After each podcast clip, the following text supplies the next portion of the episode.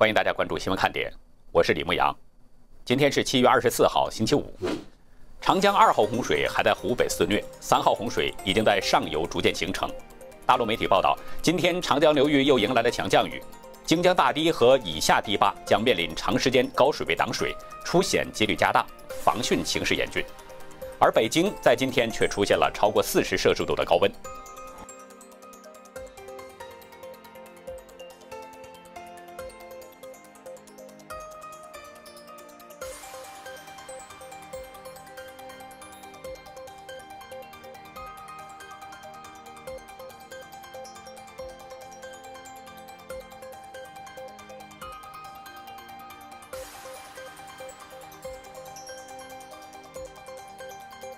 官方最新消息，乌鲁木齐昨天确诊三十二例，其中十九例无症状感染。当地维族人网络发帖称遭到了歧视性对待，得不到食物供给，又禁止外出购物，处于饥饿状态，有的被逼要跳楼。但市委发言人说，发帖的二十七人都已被抓。大连的疫情也越发严重，今天所有的幼儿园关闭了，乘坐地铁要先通过核酸检测。南非疫情迅速蔓延，病例总数超过了四十万，死亡人数超过六千人。最近几天单日新增病例都是突破一万，世卫担心南非病例激增是疫情在非洲爆发的前兆。昨天，川普和普京通电话，讨论了军控问题，双普均表示有意发展经贸协作。川普还表示希望避免美中俄之间的军备竞赛。中共军机今天晚上再次闯入了台湾西南空域，照例被台湾战机驱离。这是中共军机今年第二十一次骚扰台湾，刷新去年全年的记录。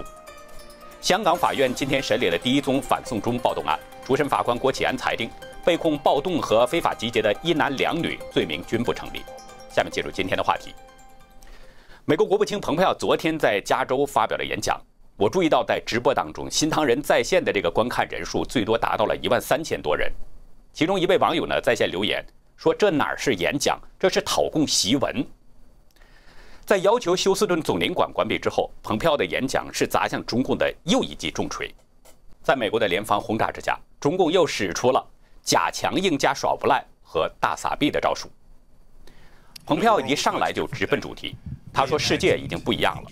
美国曾经以为与中共接触会因友好合作的许诺，未来一片灿烂光明。但是当下人们却得戴着口罩，眼睁睁看着中共病毒肺炎大流行的相关数据上升。”这全是中共没有履行对世界的承诺造成的。蓬佩奥说，好长一段时间，美国许多政策制定者也认为，当中国变得更繁荣，就会更自由，对我也会更友善。但事与愿违，交往政策给中国带来的好处远远多过给美国的好处。国务卿表示，包含美国在内的自由社会过去出手拯救中国当时衰败的经济，但现在却眼睁睁看着自己被中共反咬一口。蓬佩奥的这种说法，用中国话三个字就可以概括：白眼狼。说白了，蓬佩奥就是在骂中共忘恩负义、过河拆桥，而且是恩将仇报。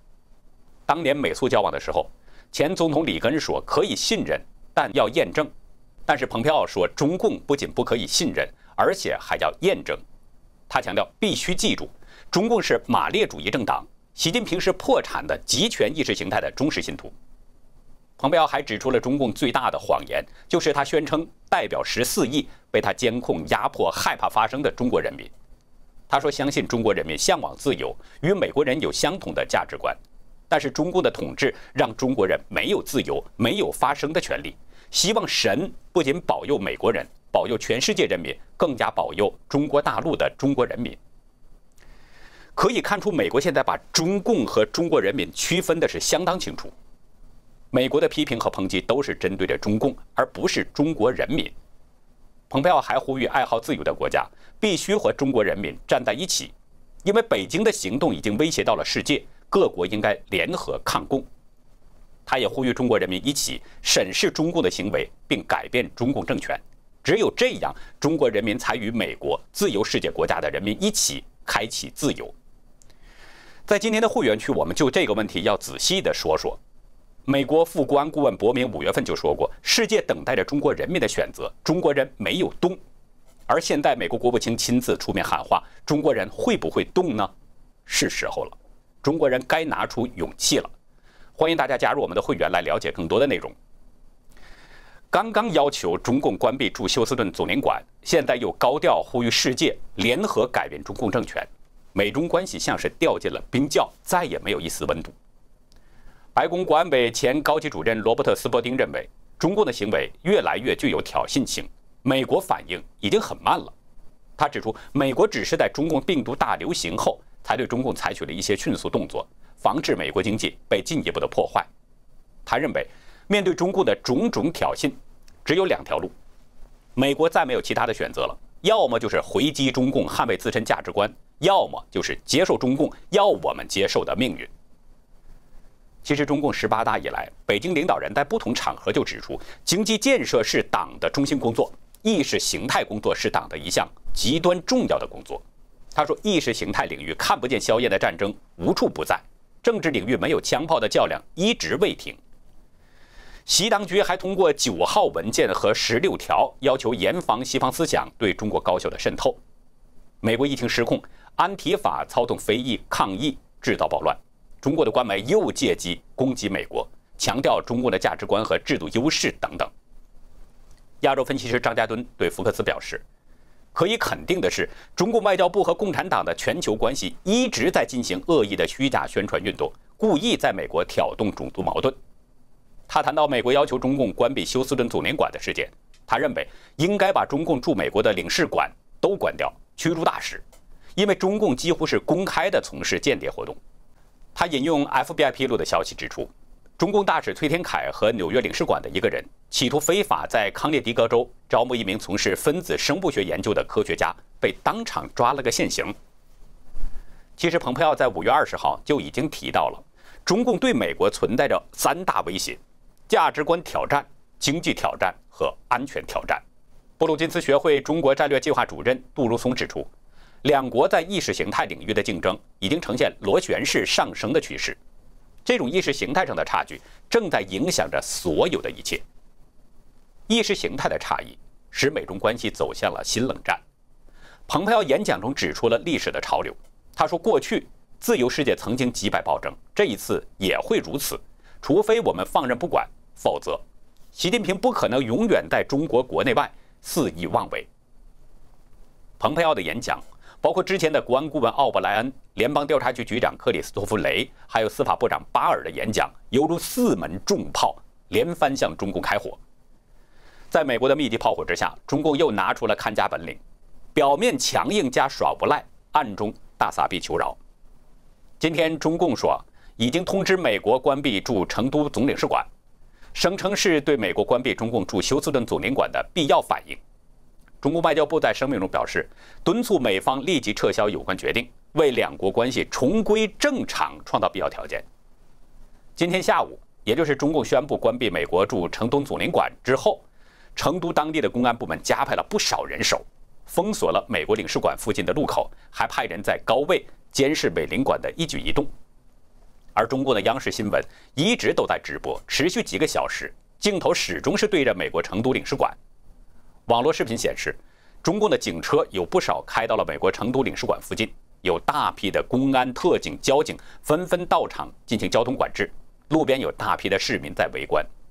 有网友爆料说，美国领事馆接到闭馆令后，立刻全员登机离境了，相当体面，很有尊严。美国驻成都总领事馆，这是从1985年开始启用的，目前总共有两百多名员工。其中大约一百五十人呢是聘请的当地的中国雇员。二零一二年二月六号，重庆市前副市长兼公安局长王立军逃入到馆内，从而引爆了亳州政变的内幕。后来，薄熙来和周永康先后倒台，现在正在秦城监狱关押。有附近的居民对台湾 ETtoday 新闻云表示，昨天还能够正常的出入，今天早上七点多突然就来了很多的公安，禁止人和车靠近。有一名好奇的市民拍摄现场的情况，很快就被三四个便衣给包围了。不过呢，还是有网民在偷偷的拍到了一些现场画面。其中一个画面显示，中共的消防部门派出了一辆消防车停在路边待命。网友表示，就等着看烧纸了。不过呢，有另外的网友爆料说，美领馆人员撤离前很干脆，消防车白跑了一趟，中共没等到美方人员烧纸。因为美国人没有文件可烧，没有中领馆那么多的黑幕，所以我们可以看出，中共这是真的怕的要死了。早前呢曾威胁说奉陪到底，那股邪恶劲儿已经看不见了。现在反倒逼着美国恢复正常关系。中共如果真的不怕，接着放狠话呀！川普已经说了，不排除关闭更多的中共驻美国领事馆。现在成都总领馆被要求关闭之后，川普很可能会画符前言，就是说有可能会进一步要求中共关闭其他的领事馆。到我们截稿的时候，距离休斯顿闭馆还有几个小时，那中共会不会闭馆呢？我们会继续关注。但是昨天。总领事蔡伟表示不会关闭总领事馆。蔡伟对美国政治新闻网站《政治》表示，强烈抗议美方的关闭要求。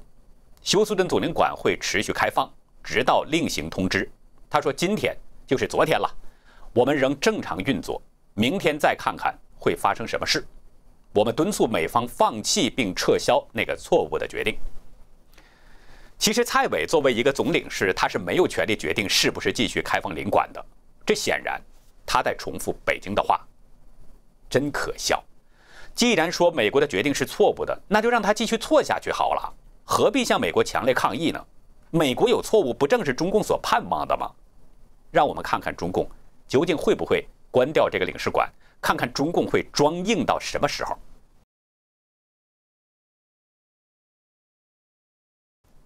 昨天，川普在记者会上表示。中共正在大手笔购买美国的农产品，已经打破了以往的记录。美国农业部的数据显示，截止到七月十四号，中方已经采购了一百七十六万吨玉米。川普说，中共前几天的玉米购买量已经破纪录了，他们买了比过去订单都要多的玉米，并持续了两三天，还有大豆和其他。中共又拿出老掉牙的招数，试图用买买买来堵住美国人的嘴。这一招如果用在贸易谈判之初，或许有用，因为那个时候，川普的确比较关注中共采购美国商品，特别是农产品等情况。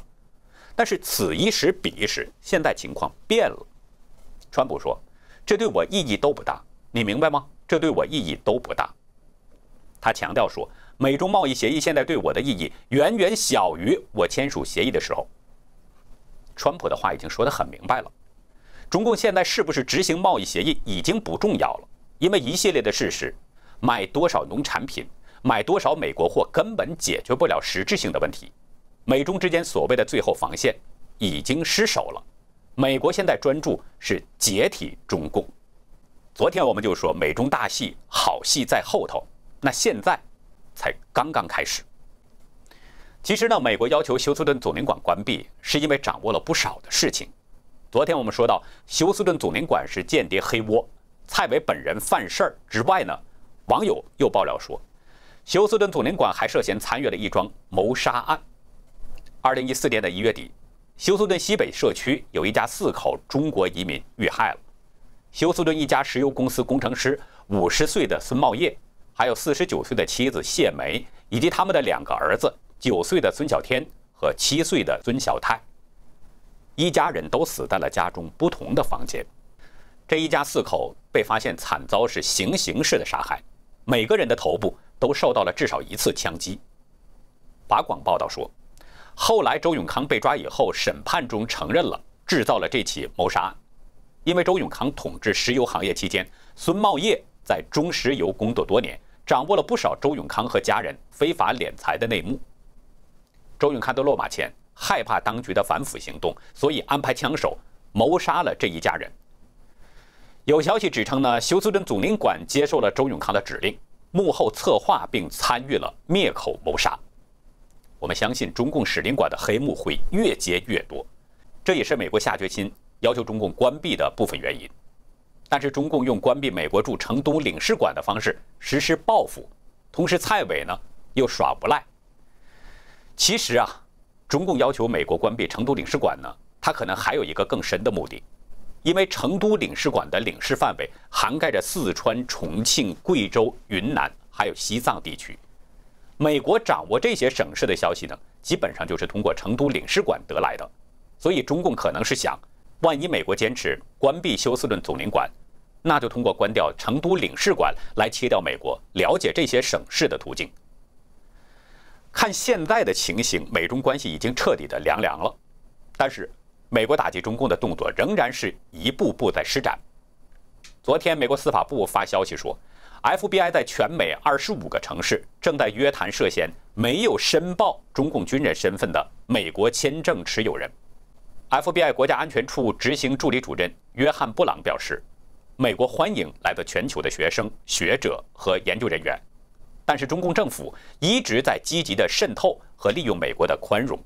他说，FBI 在美国的二十五个城市对中共军方成员的问询过程中发现，这些人为了隐藏自己和中共军方的隶属关系，采取了一致性的努力，以利用美国和美国人民。据介绍呢。现在已经有四名中共的这个军方现役研究人员被美国司法部指控是签证欺诈，其中三人已经被捕，第四人藏匿在旧金山的领馆。美国认为呢，这四个人是伪装成了普通研究人员来到美国。在这被起诉的几个人当中呢，有三个人是持 J1 访问学者签证入境美国，他们分别在加州大学戴维斯分校、加州大学旧金山分校和斯坦福大学做研究工作。另一个持 F1 学生签证入境美国，在印第安纳大学就读研究生。藏匿在旧金山中领馆的人呢是唐娟。我们昨天在节目中已经谈到了他的情况。从美国司法部的这个消息来看，FBI 经过一段时间的撒网摸底，现在已经基本掌握了情况，开始收网了。为中共卖命、混进美国盗窃知识产权的那些人，现在真的要睡不着觉了。因为 FBI 如果没有证据，不会轻易约谈。也就是说，一旦被 FBI 约谈，那就证明 FBI 掌握了一些情况。换句话说，约谈可能就意味着要被起诉了。美中关系突然入冬，变化之快，出乎了很多人的预料，但是又在情理之中。这种国际大变故，自然在股市会有强烈的反应。股市有着经济晴雨表的称呼，也有着政治心电图的比喻。美中关系空前紧张，大陆 A 股迈向不稳了。今天三大股指是齐刷刷下跌，其中沪指跌下了三千两百点关口，创业板更是下跌了百分之六点一四。今天一开盘呢，三大股指就是低开低走，到午盘收市前，沪深指分别下跌了超过百分之二，科创五零和创业板指数跌幅超过了百分之四。早盘两市的成交量比前一个交易日同期大幅缩减了近千亿元。到了午后呢，沪深两市的跌幅进一步扩大，沪指最终是失守三千两百点关口，盘中跌幅超过了百分之四。到了最终收盘，沪指下跌了百分之三点八六，科创五零跌了百分之七点零二，深成指跌了百分之五点三一，创业板下跌了百分之六点一四。评论人士文小刚认为。中共要求美国关闭驻成都总领事馆，这个报复肯定会引发美国的强烈回应。他认为美中紧张关系将会愈演愈烈，这对中国大陆的金融市场、股市和债市都是大利空。大利空的意思就是会引起股票价格的剧烈下跌。可以预见，未来美中关系还可能会进一步恶化，甚至走向军事冲突。那这会对股市有多大的冲击呢？我们拭目以待。那好，以上就是今天节目的内容。如果您喜欢新闻看点，请别忘记点赞订阅。欢迎周一到周六每天都来准时收看我们的新节目，也请您把新闻看点推荐给您周围更多的朋友。感谢您的收看，再会。